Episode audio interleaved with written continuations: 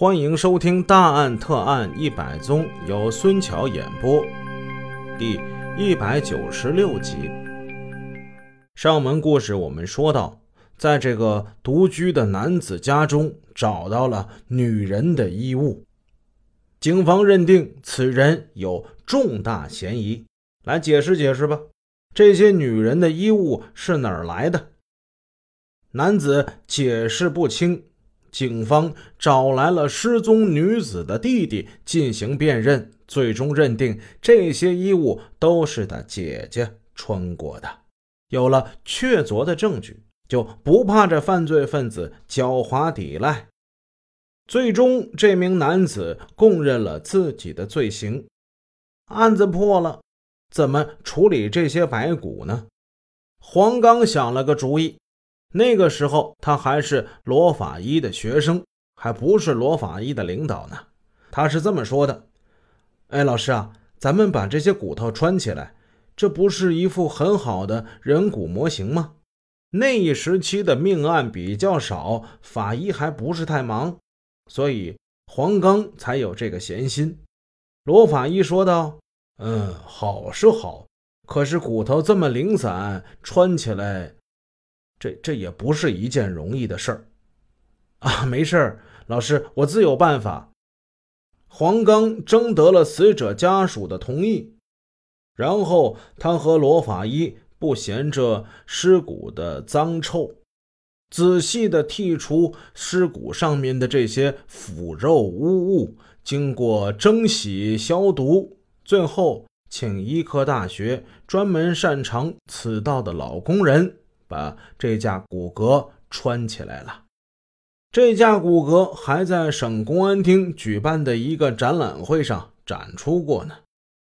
咱们刚说的这个案子，虽然说被害者的尸体由于年陈日久，只剩下森森的白骨，但毕竟是一具完整的骨架，有比较好的检验条件。不过，罗法医并不是总有这样的好运气。过了没多久，他跟黄刚又接了一件案子。这件案子的被害者仅有五块尸骨。这个案子发生在沈阳西面的新民。一九八二年七月二十号，有人在离新民县城东南约十公里的一个土岗的草丛中。发现了散乱的扔在地上的几块人类的骨头，这骨头好像是被野兽给啃食过一样。当时县公安局的刑警仅有痕检等技术人员，他没有配备法医，自然无法鉴别这个死者的性别、年龄和死因。这种情况下，只能报请沈阳市公安局刑警支队进行调查。罗法医跟黄刚随即和其他几位刑侦技术人员风尘仆仆地来到了新民。勘查之中，他们认定死者并非是自然死亡，而是一起凶杀案的被害者。法医和侦查员们仔细地搜寻残骨，可是找来找去，最终一共就找到这五块。五块骨头大小不一、形状各异的骨头都被装进了塑料袋，带回了沈阳。车上，黄刚看着这些塑料袋，皱起眉头说：“罗老师，这五块骨头太少了吧？咱们就靠这几块骨头，能弄出什么名堂啊？”“嗯，是不多呀，不过总比没有强，是吧？”呃，回去，咱们再看看吧。检材虽少，但毕竟是一起命案，检验这五块残骨的任务最终落到了罗法医跟黄刚二人的身上。查找身源是侦破无名尸案件的重要关键，提供死者的性别、年龄以及特征，则是寻找身源的必要条件。那么，从这几块皮肉毛发都不存在、骨骼又所剩无几的尸骨上，还真的能找到死者的特征吗？这道难题，罗法医跟黄刚作为法医是不能避开的。侦查员们要求他们做出令人满意的回答，这正是黄刚所担心的。那几天，罗法医总像是心里有什么事儿，脸上一点笑容都看不到。但是，罗法医没有被难倒，他一有空就拿出那五块骨头反复观察。有的时候，他一个人在那儿琢磨。有的时候，他跟黄刚两个人一起研究。黄刚在那儿开玩笑：“老师啊，你说知道的人明白咱俩是在这儿研究案情呢，研究这骨头；不知道的人是不是以为咱俩在这儿玩嘎啦哈呢？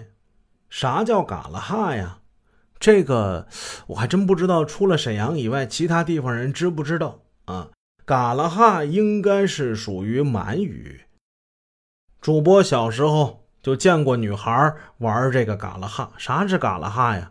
煮骨头。八零后的童年不太像九零后、零零后这么丰富，各种手机啊、pad 可以玩。我们那个时候能玩的东西比较少，扔沙包、扇啪去，再就玩这猪骨头，也就这嘎啦哈。黄刚看老师几天都没有笑模样了，就逗他师傅。罗法一开始没出声，仔细琢磨这骨头。渐渐的，就见他皱起的眉毛舒展开来了，几天不见的笑容也出现了。看着看着，罗法医忽然高兴的一跳，拍着手笑出了声来：“哎呀，哈哈，好，好，好，巧啊，巧啊！”坐在一旁的黄刚一愣：“啊，师师傅，你咋的了？”罗法医指着桌上的五块残骨：“哎，这五块骨头各有各的用处啊。要回答案件的性质、被害人的性别、年龄和面目特征等问题，这五块骨头，我觉得已经是足够用了。”啊！黄刚愣了。看了这么多天都没看出个头绪，哎，怎么忽然师傅就觉得这所有问题迎刃而解了呢？屋里的其他人也都听到罗法医的笑声，都凑过来看。紧接着，罗法医开始了细致的分析。第一块尸骨是一片有手掌大小的头骨，这块骨头的边缘不整齐，呈。锯齿状，显然是被犬类，大概率就是野外的野狗给啃食的结果。万幸的是，那些贪婪的野狗嘴下留情，偏偏把最重要的前额部分给留了下来。